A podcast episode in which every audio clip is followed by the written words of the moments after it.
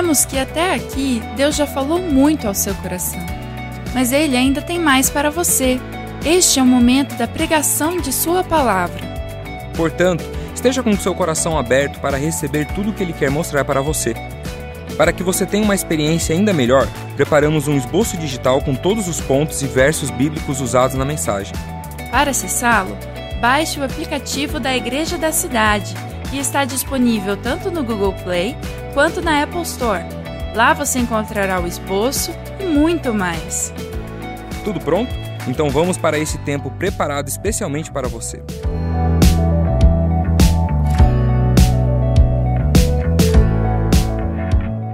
Bom dia, queridos. Uma super honra estar aqui no meio de vocês. Eu tive aqui, acho que antes da pandemia, não sei se vocês lembram. Quem, quem lembra disso? Da Itália, alguns, alguns estavam aqui. Eu sou, como eles introduziram a pastora Roslin, eu nasci em Campinas. E, mas sou missionária e pastora lá na Itália. Nós começamos a nossa igreja com três jovens de pijama um domingo de manhã. E por isso a gente celebra até hoje, quando a gente faz aniversário, a igreja inteira vai de pijama, para lembrar que Deus, ele gosta de doido, né? E aí ele faz coisas maravilhosas na nossa vida.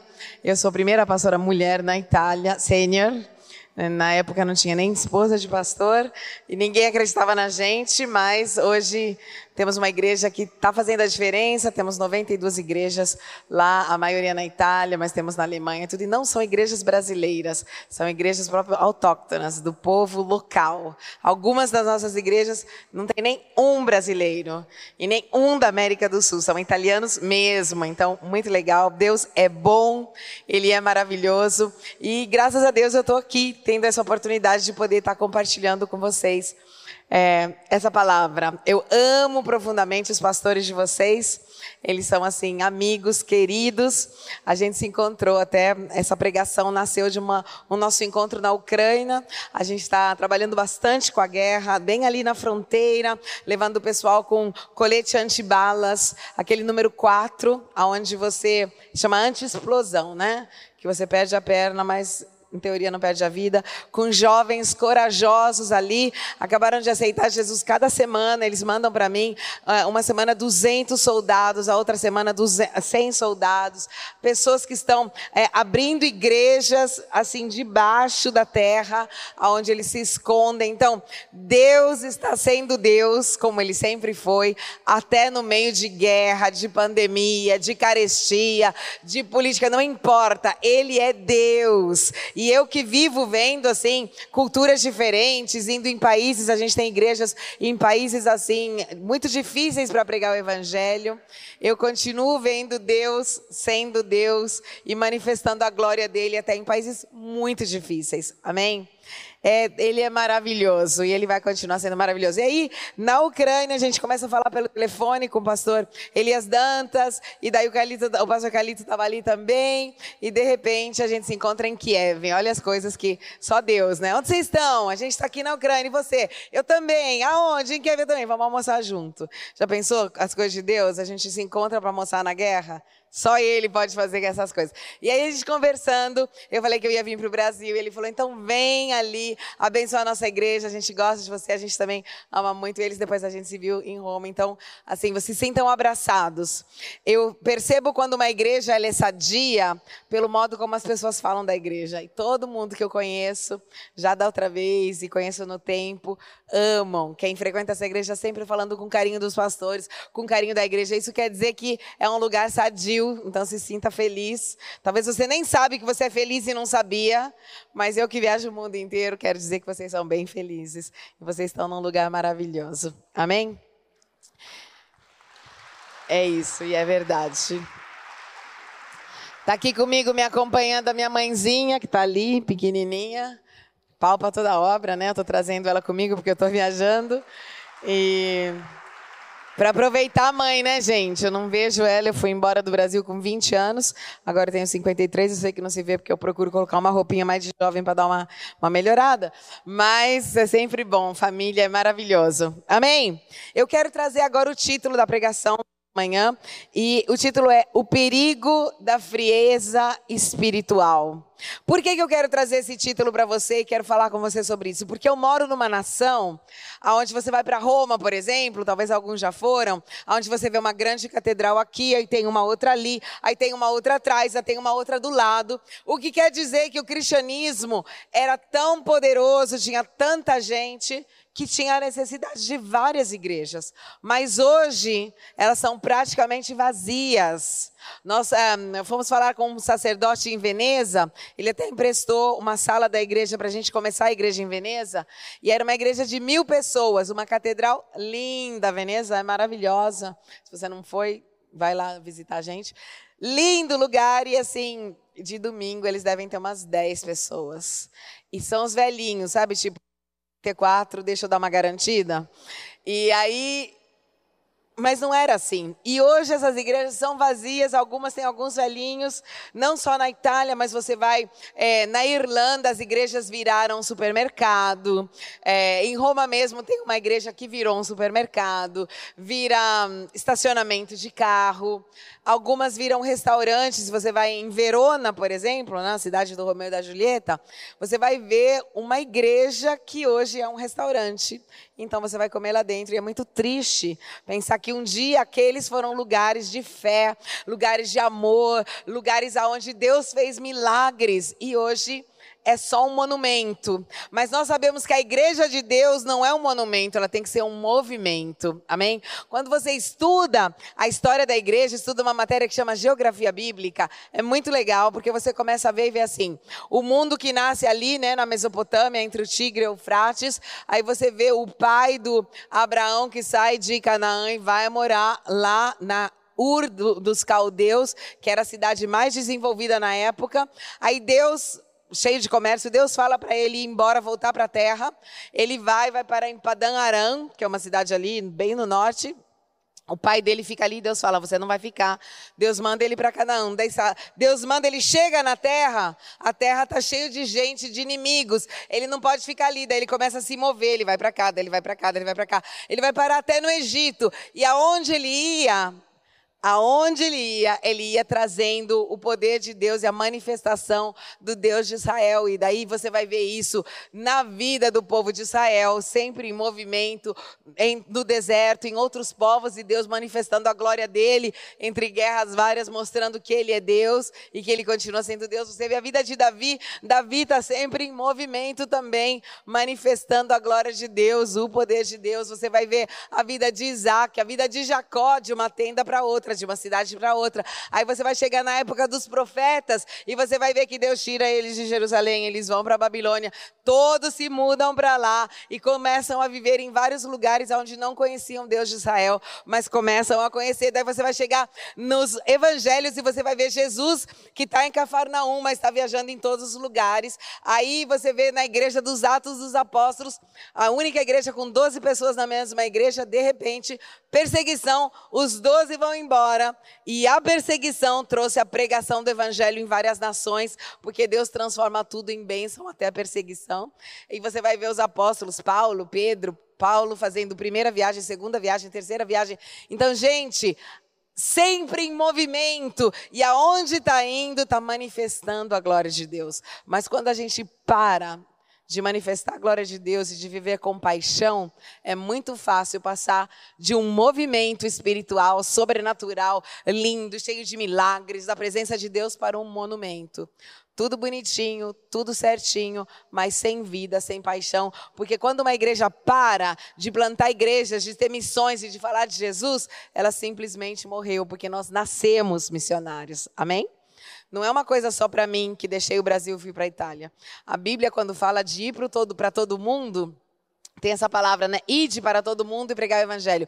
Na língua original, essa palavra ide pode ser entendida como indo, que é um gerúndio, não é, Sam? Vai que vai ser bom, mas é enquanto você está indo no supermercado, na farmácia, na escola, aonde você estiver indo, você está, qualquer coisa que você esteja fazendo, vai pregando o evangelho. Amém? Não quer dizer tem que ser missionário. Qualquer coisa que você faça, por exemplo, você pode ser dentista, que para mim é uma das missões mais evangelísticas, porque eu quero ficar com a boca aberta umas duas horas, você fala de Jesus, fim do mundo, prega o evangelho, tá vindo, tudo. Até o Apocalipse você pode falar e não pode falar nada. É maravilhoso. Quando os jovens falam para mim, o que, que você acha que eu vou fazer? Olha, eu falo, dentista é uma coisa evangelística. Então é assim, aonde você estiver indo, mas, diga comigo, mas tem um risco que a frieza espiritual entre na igreja, entre na tua vida, no teu coração, na minha vida, no meu coração e destrua a obra maravilhosa que Deus tem feito nas nossas vidas, porque Ele é maravilhoso. E eu quero dar uma definição para você: frieza espiritual. Quando você não sente mais paixão ou sentimentos. Você sente apatia e não deseja mais as coisas do Espírito. Mas, pastora, é, eu vivo por sentimentos? Também.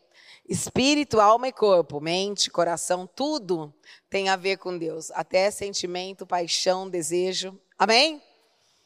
Aí vamos ler essa passagem juntos. Apocalipse no capítulo 2, do versículo 1 a 7, provavelmente você conhece, mas a gente vai passar ela aqui de novo. Ao anjo da igreja de Éfeso escreva: Estas são as palavras daquele que tem as sete estrelas em sua mão direita e anda entre os sete candelabros de ouro. Os sete candelabros representam a igreja, quer dizer, Deus anda no meio de nós. Ele está aqui.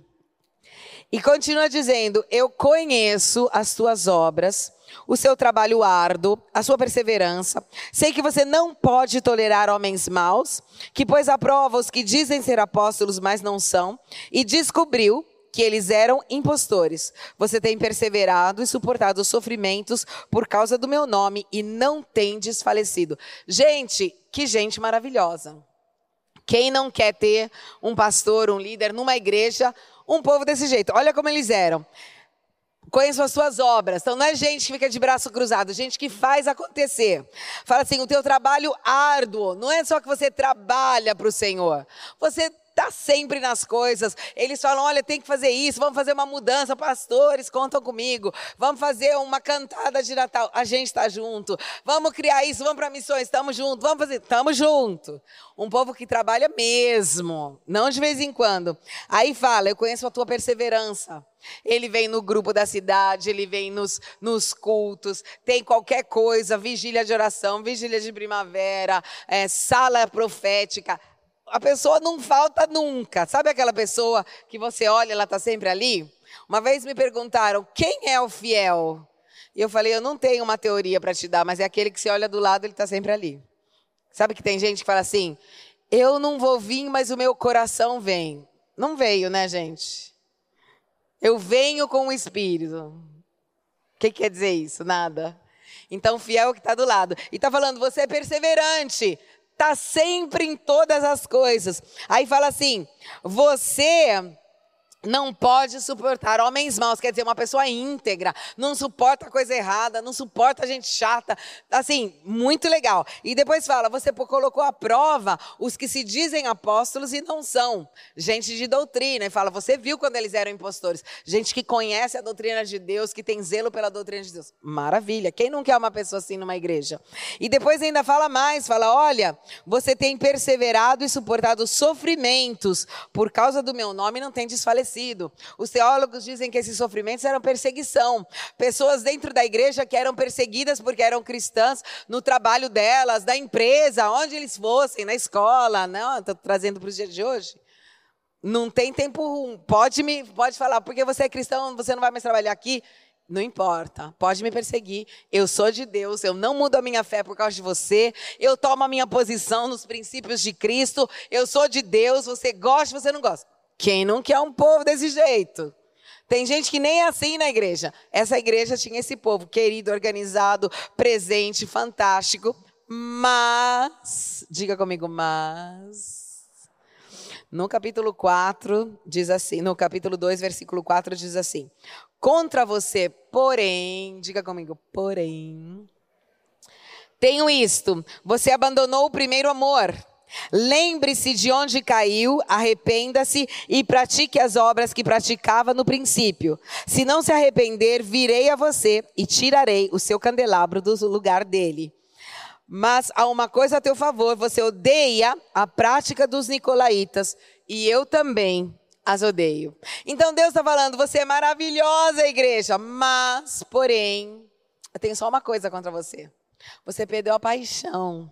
O primeiro amor é aquele amor quando você conheceu Jesus. O primeiro amor é aquilo que você falou, cara, eu vou deixar tudo, eu quero servir a Deus. E você descobriu a Bíblia, você descobriu que ele existe. Aquele buraco que todo ser humano tem no coração, que não enche com marido, com esposa, com filho, com trabalho, com dinheiro. Parece que enche quando você tem essas coisas, mas de repente você está vazio igual. Porque todo ser humano tem um buraco no coração à forma de Deus. Então, assim, quando você conheceu Jesus, tipo, Uau, faz até umas coisas loucas. Tipo, tem um amigo que ele falava, quando eu conheci Jesus, a minha árvore morreu, eu impus mão para ver se ela ressuscitava. Quer dizer, você está tão apaixonado que você faz até doideira. Você gosta das coisas, você ouve, nossa, que lindo isso da Bíblia. Aí você está ali e tem uma música e você vem e adora e fala, a honra, a glória. E você está ali, você chora. E o poder. Maravilha. Então, quando você conhece Jesus, é tudo lindo, mas Porém, não acontece do dia para a noite. Hoje eu estou apaixonado e amanhã não estou. É como no casamento. Ninguém casa falando que vai separar. Não é que você fala, oi, tudo bem, te amo, daqui 10 anos a gente separa. Você acha que o teu casamento vai ser para sempre porque você ama a pessoa. Você casa com alguém por um sentimento muito forte, por um desejo de estar junto, de compartilhar a vida junto. E não é que você casou hoje, amanhã você separa.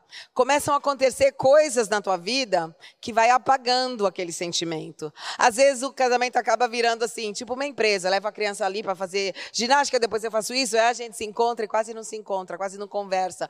Não tem mais momentos de paixão e não tem mais momentos de intimidade. Mas a gente está junto, está na mesma casa e de repente você olha e não reconhece mais. Você olha e não sente mais nada por aquela pessoa, mas não aconteceu do dia para noite.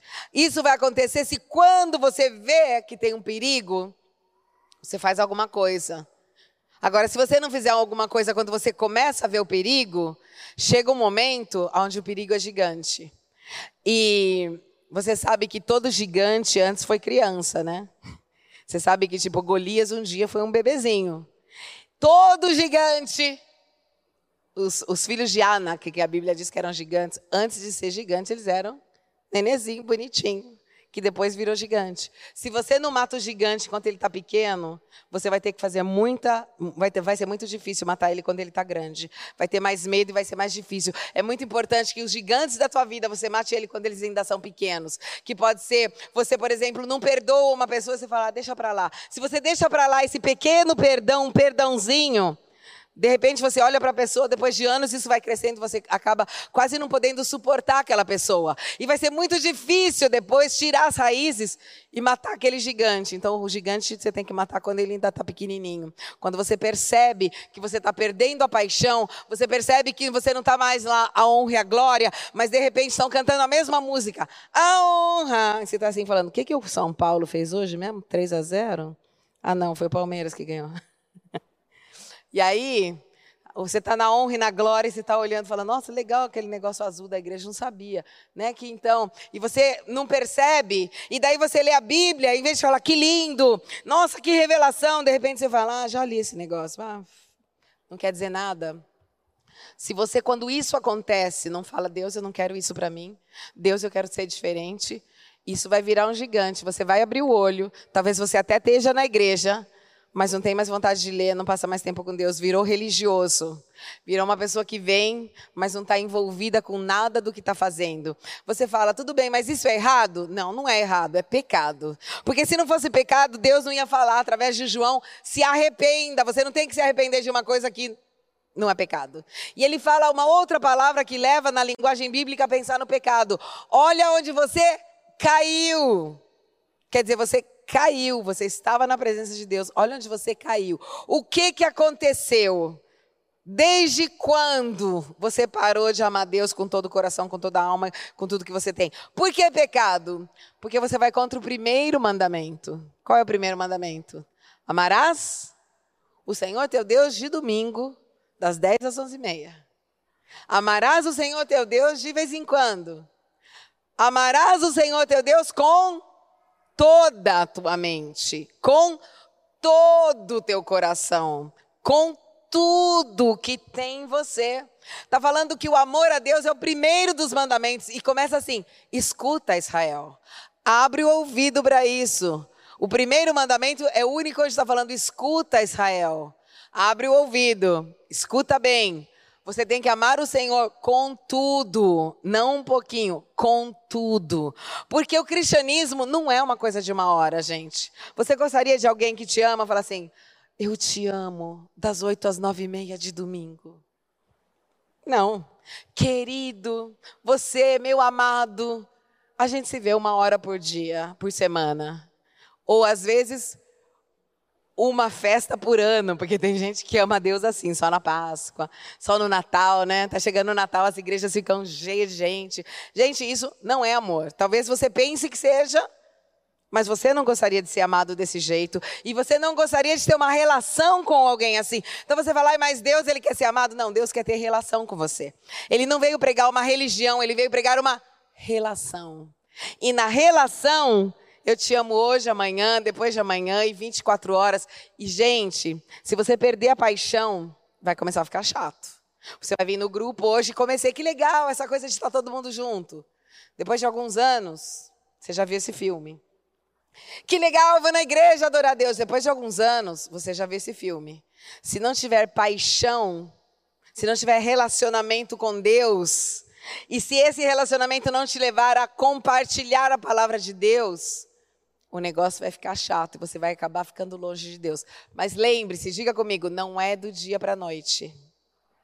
Por isso a gente precisa ficar esperto. Eu vou mostrar aqui para você essa igreja. Aqui, eh, João, Jesus está falando através de João para a igreja de Éfeso. A igreja de Éfeso, em Atos dos Apóstolos, no capítulo 19, do versículo 17 ao 20, fala que o apóstolo Paulo, ele vai pregar para os Efésios. É a terceira viagem de Paulo, ele fica dois anos nessa cidade, é a cidade onde ele passa mais tempo. Por quê? Porque essa cidade ela tinha 300 mil habitantes, era uma cidade muito forte, muito importante na Ásia Menor. Ela tinha o templo da deusa Diana, um templo gigante, idolatra. Todo mundo conhecia, aqui na Bíblia mostra que todo mundo, ela era famosa, essa deia, essa deusa. E daí, além disso, tinha bruxaria, estregoneria, espírito, tudo. Quando Paulo prega o evangelho nessa cidade, o povo se converte em um modo doido. Eles não importa quanto os ídolos, eles queimam ídolo, queimam livro, eles vão nas praças, diz a Bíblia, e assim, eles não estão nem aí de quanto, mas diz assim, eles chegaram a, a gastar 50 mil dracmas, era muito dinheiro, eles não estavam nem aí se a estátua custava, se o livro, é, não importa, eu quero Deus.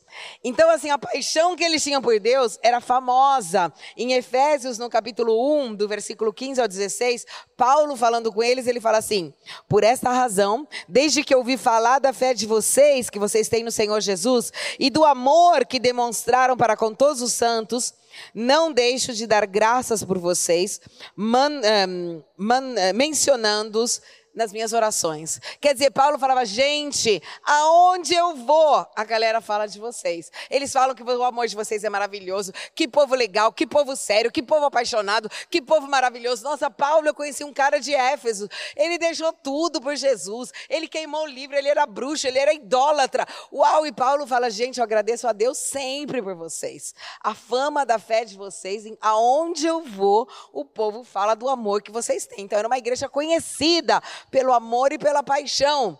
O que aconteceu com essa igreja que era conhecida pelo amor e pela paixão? Que passa um tempo e Deus vai falar para ela: vocês fazem tudo direitinho. São lindos, perseverantes, queridos, vêm na igreja, mas, porém, Perderam o que vocês tinham no começo. Não tem mais o que vocês tinham quando vocês me conheceram. Agora, Paulo foi o primeiro pastor da igreja de Éfeso. Depois de Paulo, Timóteo foi o pastor da igreja de Éfeso. E depois foi João. Então, quando chega na época de João, a gente está vendo que aquela igreja que começou maravilhosamente se perdeu. É o que eu vejo na Itália, é o que eu vejo na Europa. Gente, tem histórias, eu sou quase guia turística das catacumbas. Tem histórias na Itália de gente assim, umas histórias lindas. Por exemplo, tem uma praça que chama Praça de Espanha, que a tradição diz que na época da perseguição eles queimavam os cristãos nos postes. O cristão era a luz da praça.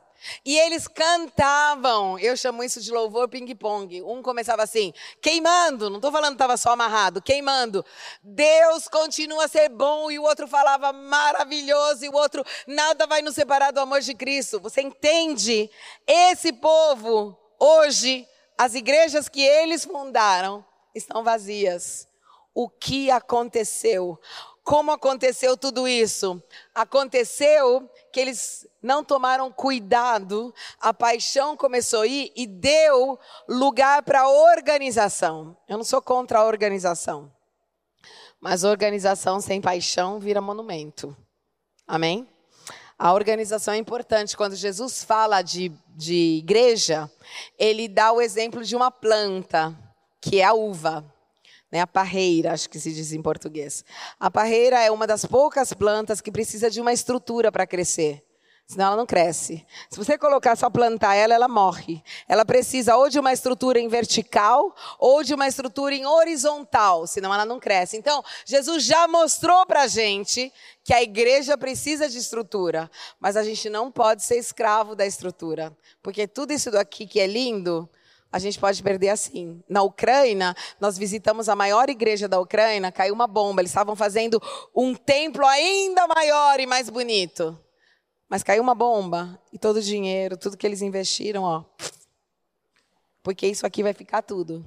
É o teu coração, a tua paixão que faz de você igreja. Amém? Se você sair daqui, isso aqui não é igreja. A igreja é feita de nós. Isso hoje é igreja porque você e eu estamos aqui. Amém?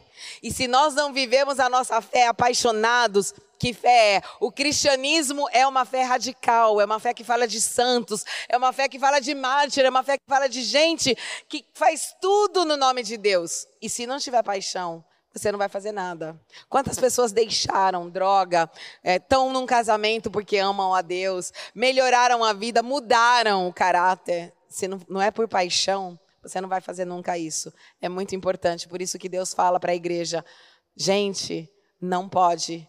Se arrependam se vocês estão perdendo o primeiro amor. Eu vou te dizer alguns pontos, como você faz para reconhecer e você marca aí se você está dentro, a frieza espiritual. Vamos ver se você está dentro disso. Sinais da frieza espiritual. Um, faz o que precisa fazer na igreja mecanicamente. Dois, você não tem vontade de orar e ler a Bíblia. Três. Você não sente emoção ao louvar ou adorar a Deus. Quatro. Você sabe que ama Deus, mas não consegue mais senti-lo. Cinco. Você começa a sentir-se atraído pelas coisas do mundo. Em vez de servir, agora eu quero. Não, eu trabalhava para Jesus, mas agora eu estou mais assim no meu business, quero criar minha coisa. Quero fazer coaching. Está lotado hoje, né? E daí fala, aí, a gente está no ponto número 6. Você quer ser como todos aqueles que não conhecem a Deus. 7. Você começa a perceber, a perder o temor, o respeito a Deus e a negligenciar o teu lar. 8. Tudo que tem a ver com a fé cansa. Nossa, de novo vai ter vigília, mas já não teve. Nove, você se lamenta de não sentir a presença de Deus, mas não tem forças para buscá-lo. Não tenho mais aquela paixão, eu não consigo. Eu quero, eu sei que está certo, mas não consigo. Dez, você vive experiências passadas, mas não vive mais os milagres de Deus hoje. Aí você fala com alguém, fala, nossa, que legal, eu estava aqui, orei e fui curado. Ah, eu também, quando eu conheci Jesus, fui curado de um negócio que eu tinha aqui. Aí você fala, não aconteceu, eu falei de Jesus. Ah, eu também falei de Jesus quando eu conheci Jesus. Sabe gente que fala do casamento quando casou, mas hoje está uma droga? É mais ou menos daquele jeito. E o apóstolo Paulo, em Romanos, no capítulo 12, 11, ele fala assim: Nunca falte a vocês o zelo, sejam fervorosos no espírito, sirvam o Senhor. Diga comigo, nunca. Não pode faltar o zelo na minha vida. Não pode faltar o fervor. O símbolo do Espírito Santo é fogo e água. O fogo com a água dá fervor. E ele está falando nunca, isso não pode faltar. Você não pode servir o Senhor sem paixão. Como você não pode estar em nenhum tipo de relacionamento sem paixão, porque é muito importante o relacionamento e o amor de Deus. Agora, isso não é um problema de agora. A frieza espiritual sempre teve no meio do povo de Deus. Você lê a Bíblia e você vai ver Deus falando: volta para mim, volta para casa. Lembra-te, lembra-te, lembra-te. Quantas vezes, até quando o povo estava no deserto, Deus começa a falar: lembra quando você estava em Israel, no Egito, lembra do deserto, lembra quando você era escravo. Lembra, lembra, lembra, porque é muito fácil que a gente seja distraído, é muito fácil que a gente esqueça os milagres, a graça, a beleza beleza de Deus na nossa vida. Em Jeremias, no capítulo 2, do versículo 2 ao 4, diz assim: Vá proclamar aos ouvidos de Jerusalém: Eu me lembro da sua fidelidade quando você era jovem, como noiva. Você me amava e me seguia pelo deserto, por uma terra não semeada. Israel, meu povo, era santo para o Senhor. Os primeiros frutos, dízimo, oferta, colheita, eles me davam, né? E disse: E todos os que o devoraram, que todas as pessoas faziam mal para Israel, eram considerados culpados e chegava uma desgraça até eles. Tocava em Israel, estava tocando em Deus. O que está acontecendo aqui? Nós estamos na época do profeta Jeremias, onde ele está profetizando e dizendo para o povo: gente, volta para Deus. Nessa época, eles tinham um templo em Jerusalém maravilhoso, que era, foi criado por Salomão. Eles tinham terras para semear, eles tinham casa para viver e não, faltava nada. Mas Deus está falando, gente, eu tenho saudade de você, da tua juventude. Quando você não tinha casa, você andava comigo no deserto, você não tinha uma terra para semear, você tinha o sol na tua cabeça, não tinha templo, tinha uma tenda, mas Deus está falando, sabe de uma coisa? Eu estou com saudade de você daquele tempo. Hoje você tem templo, você tem coisas. Talvez você chegou na igreja falando, Deus, eu quero um casamento. Hoje você tem, mas não tem mais tempo para Deus. Fica só ali pensando nas suas coisas. Eu quero uma empresa, e talvez você tenha, mas a empresa toma o teu tempo, você não tem tempo para Deus. Você criou algo, você pediu algo, mas aqui você andava com Deus. Você dependia de Deus, hoje você tem tudo, mas não depende mais. E Ele está falando para você e para mim hoje. Eu estou com saudade daquele tempo. Aquele tempo que talvez você não tinha nada, mas você andava comigo, você orava, você jejuava, você me buscava, você me amava, eu te amava, você me adorava, isso era maravilhoso. Amém? A palavra adoração vem de uma palavra grega que quer dizer chegar perto de alguém e beijá-lo com carinho. Essa palavra você vai encontrar em, no capítulo 4 do Evangelho de João, quando Deus fala que ele está procurando, Jesus está falando, Pai procura verdadeiros adoradores, que quer dizer amantes, o sentido mais lindo dessa palavra. Não que o mundo diz. E ele diz que servo ele tem. A messe é grande, os operários são poucos. Peçam ao dono da messe, ao patrão da messe, ele vai mandar operários. Quer dizer, Deus tem operários se você precisa, mas amantes ele está procurando. E essa mesma palavra, o Pai procura adoradores em espírito e verdade, você vai encontrar no livro do Cântico dos Cânticos, no comecinho do capítulo 1, onde ele fala, me beije ele com os beijos da sua boca. É a palavra proskeneu amante, adorador, relação. Você não beija qualquer um. Está falando de o pai está procurando aquele povo que o ama, que conversa com ele. Onde você pede para Deus tudo. Senhor, aniversário da minha amiga, o que você acha? Você não pede para Deus só, Senhor, eu estou com câncer. Você caminha com Deus, você está ali no carro falando com Ele, você se emociona quando você está na estrada falando com Ele. Você vai pedindo, Senhor, como é que eu faço para trazer essa pessoa para você? Eu estou tendo um problema com meu filho, você não está lá assim, eu decreto que ele vai vir, mas você fala, o que, que eu posso fazer? Às vezes Deus fala, olha, faz isso para o teu filho, leva ele para esse lugar, então ele vai te aconselhar, você vai caminhar com ele, vocês vão ser amigos, vai ser gostoso, Deus vai te falar coisas, ele vai te consolar. Eu lembro quando meu pai morreu, morreu, eu falei, Deus, eu não posso voltar para a Itália com essa dor no coração. E ele, eu tive uma visão, ele falou para mim, olha, se fecha no quarto, pega os discos, meu pai gostava de música andina, ouve, chora tudo que você tem para chorar, eu vou te curar. Então eu estava ali, fiquei cinco horas, chorei, falei com Deus, nunca mais eu chorei por isso. Por quê? Porque Ele estava comigo. Eu vejo hoje as pessoas precisando, eu não sou absolutamente contra psicólogo, tudo bem, às vezes você precisa disso, mas eu creio porque sou pastora, muitas das pessoas que vêm falar com a gente, ou vai, na realidade, é falta de relacionamento com Deus mesmo, é falta de, de carinho que vem do céu. Amém? E Deus quer isso, esse tipo de relacionamento. Ele não quer um relacionamento mecânico com você. Ele quer você. Deus gosta mais de você do que o que você pode fazer por ele. Porque você vê que aqui ele fala que essa igreja fazia tudo, mas ele estava falando para a igreja, queridos, eu quero o teu coração. Aonde você está errando é que está fazendo tudo legal, mas está faltando eu em tudo isso. Amém? Então não é uma coisa que já acontecia, mas você fala, e agora o que, é que eu vou fazer? Quais são os sinais da frieza espiritual? Primeiro sinal da frieza espiritual são ah, o que, que acontece, o que, que leva à frieza espiritual. A primeira coisa que pode levar à frieza espiritual são as circunstâncias adversas. Acontece alguma coisa que te para, que te fere, que te machuca. E tem uma, uma história na Bíblia, em Juízes 20, 16, que o povo de Benjamim está lutando com todo o povo de Israel. Eu não vou entrar na história do porquê eles estão lutando. Mas tinha um povo dentro desse exército que eles eram canhotos. 700 homens canhotos. Diz assim a Bíblia: entre todo esse povo havia 700 homens escolhidos. Diga comigo, escolhidos. Canhotos. Os quais atiravam com a funda uma pedra num cabelo e não erravam. Aí é estranho, você fala, 9% da população é canhota. Levanta a mão quem é canhoto. Tá vendo? Não tem muita gente que é canhoto.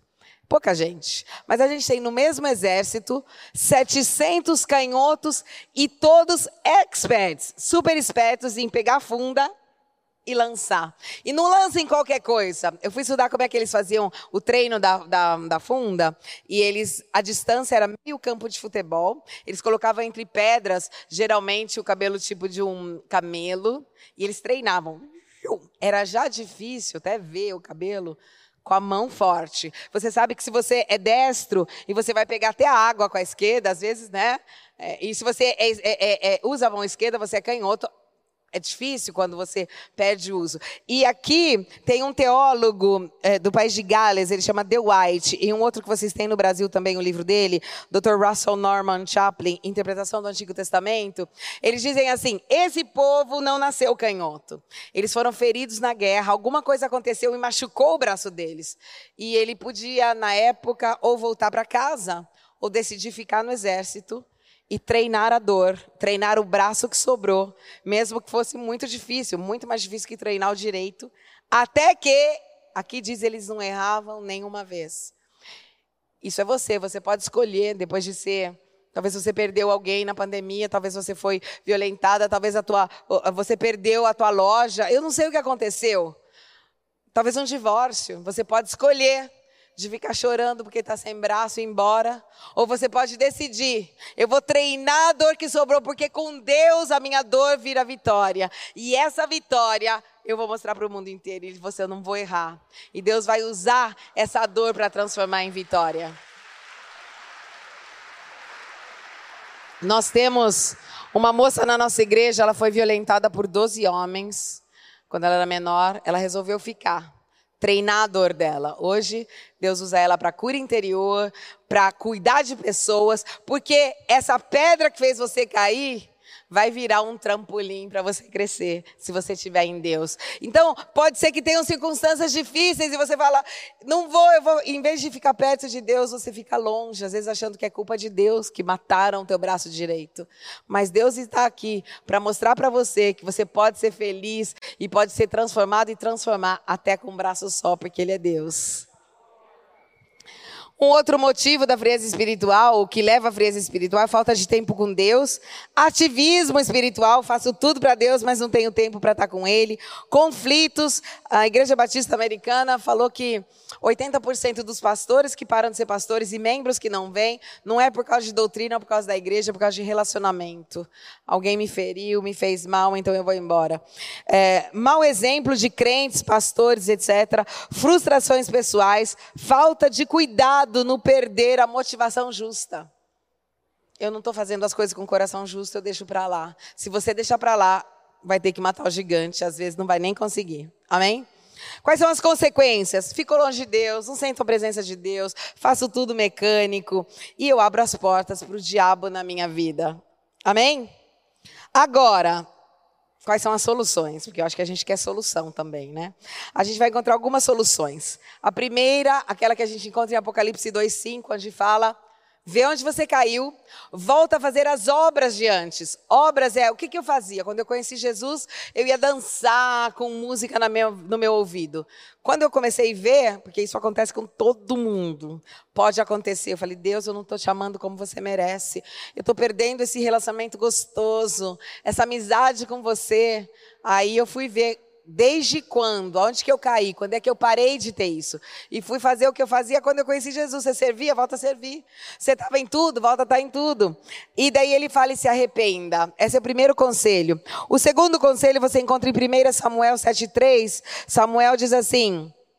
Samuel disse a toda a nação de Israel: Se vocês querem voltar-se para o Senhor de todo o coração, livrem-se de deuses estrangeiros, de status tudo que é um ídolo para você, tudo que toma o lugar de Jesus.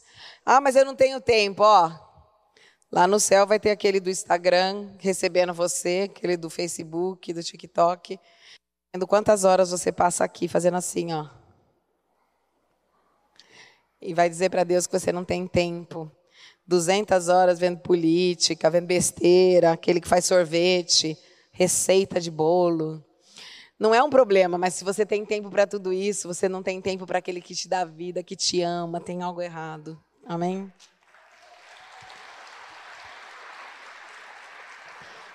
Tiago 4, de 8 a 10, vai falar: Chegai-vos a Deus e ele se chegará a vós. E vai dizer: Limpai as mãos, pecadores, de duplo ânimo, etc. Ele está falando, vai perto de Deus. Aí ele fala, faz alguma coisa. Ah, mas eu não tenho vontade de orar. Ora do mesmo jeito. Ah, mas eu não tenho vontade de ler a Bíblia. Lê a Bíblia do mesmo jeito. Ah, mas eu não tenho vontade de ir na igreja. Vai do mesmo jeito. Queridos, quem se levanta todo dia quando o tempo está horrível? Você até está meio com dor de cabeça e fala, que delícia, eu vou trabalhar hoje. Não vejo a hora. Quem vai na faculdade todo dia falando, nossa, trabalhei o dia inteiro a faculdade à noite. Uh, que delícia, estou cansado, mas quero ir para a faculdade. Quem quer fazer ginástica sempre? Você fala, cara, tá na hora de fazer ginástica. Eu tinha um personal trainer, campeão mundial de judô, que vinha me treinar. Eu orei para que ele morresse todo dia. Ele ia treinar, eu falava, tomar que ele morra para ele não vir. Porque ele vinha, sete quilômetros de corrida, eu falava, ele chamava Rostam. Eu falei, você não morreu, cara? Eu estava orando para você morrer. Ele, não, eu morri. Quem faz isso? Você tem vontade sempre? Não, mas você faz tudo isso. A criança faz o que ela sente, o adulto faz o que é necessário. Volte para o Senhor, se achegue a Ele e Ele vai se achegar a você. Faça um passo para Deus e Deus vai fazer mil passos para você. Amém? O outro conselho que Paulo dá à igreja de Éfeso, que é maravilhoso, ele fala assim: E não vos embriagueis com vinho em que a contenda, mas enchei-vos do espírito. E ele dá assim umas lições de como se encher do espírito. Ele fala assim: Falando entre vós em salmos e hinos ele não está dizendo que você vai falar, o Senhor é meu pastor, e outro fala, ah, eu não nada me faltará. Ele não está falando que para você falar com a Bíblia. Ele está falando, muda o teu modo de falar. Fala coisas boas, para de se lamentar. O lamento é o princípio de toda rebelião.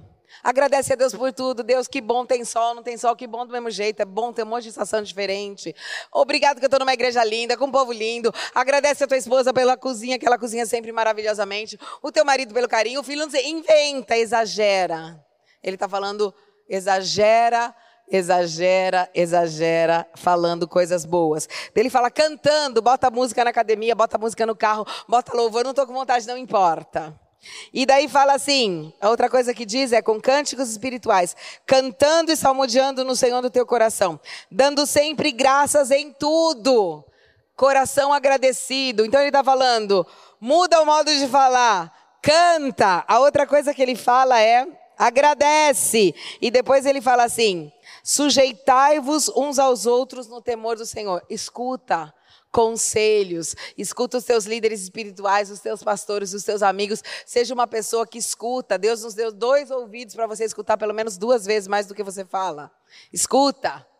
Deus, Ele criou a gente para ir para frente, não para trás. Olha como você é feito. Olha a tua anatomia. O nariz está na frente, o olho está na frente, a boca está na frente, as mãos estão tá na frente, o pé, para onde que ele olha? Para frente. Você pode ir para trás, mas não é natural. Deus nos criou para ir para frente. Para de ficar pensando de ir para trás. Escuta as pessoas que estão te ajudando a ir lá para frente. Amém? Glória a Deus, que bom que você recebeu esta palavra da fé, essa mensagem, o Espírito Santo agiu e certamente Agora é hora de você poder dar uma resposta para Deus. À luz do que você recebeu nesta mensagem de fé, pregada com tanto amor, uma mensagem bíblica de Deus para o seu coração, é hora de você dar uma resposta para o Senhor. E eu quero convidar você a dar uma resposta e quero fazer três convites para você. Aí na sua tela agora aparece um QR Code e um número de WhatsApp para que você que tomou uma decisão possa então entrar em contato conosco agora. O primeiro convite é se você ouviu esta mensagem e quer tomar uma decisão de arrependimento e de receber Jesus no seu coração como Salvador e Senhor da sua vida agora. A outra decisão que você pode estar tomando agora e celebramos com você é se você quer retornar para a igreja, voltar para a fé. Talvez você se desviou dos caminhos do Senhor e da igreja, mas hoje é o tempo de voltar, é tempo de arrependimento, de mudança de vida, de voltar para a família da fé. Então, bem-vindo você que está tomando a decisão de retorno agora. Não importa quanto tempo você esteve afastado, não importa se você se afastou dessa ou de outra igreja cristã ou evangélica, bem-vindo de volta à família da fé. E o terceiro convite que eu quero fazer para você é se você quer ser batizado. Então, se você quer ser batizado em águas, se você está em São José dos Campos ou em qualquer cidade onde temos uma igreja da cidade ou aí na sua cidade, entre em contato conosco agora pelo WhatsApp ou pelo QR Code e diga: Eu aceitei Jesus, eu quero ser batizado. Eu não tinha sido batizado em águas ainda, no batismo de imersão, que é o batismo que Jesus viveu lá no Rio Jordão, sendo batizado por João Batista, e eu quero ser batizado em águas também. Então entre em contato conosco. Amém? Então, bem-vindo à família da fé. Parabéns por tomar uma destas decisões hoje, após ouvir esta mensagem. E o nosso campus online aqui da Igreja da Cidade está aqui para servir onde você estiver. Deus seja louvado. Vamos orar juntos? Pai, eu quero te agradecer por cada um que recebeu agora a tua palavra e ela tocou no coração e eles estão dando uma resposta para o Senhor. Eu abençoo cada um dos que nos acompanharam agora nesta transmissão. Que o Senhor abençoe as suas vidas, os que tomaram a decisão de te aceitar, de voltar para a igreja ou se batizar, nós assim os recebemos e os abençoamos em nome de Jesus. Amém. Obrigado por estar conosco. Se você tem qualquer outra dúvida também, aí no chat ou nas nossas mídias sociais ou no WhatsApp, mande para nós e nós vamos entrar em contato com você. Somos a Igreja da Cidade, uma família para pertencer. E aqui no Campus Online, uma família para pertencer onde você estiver.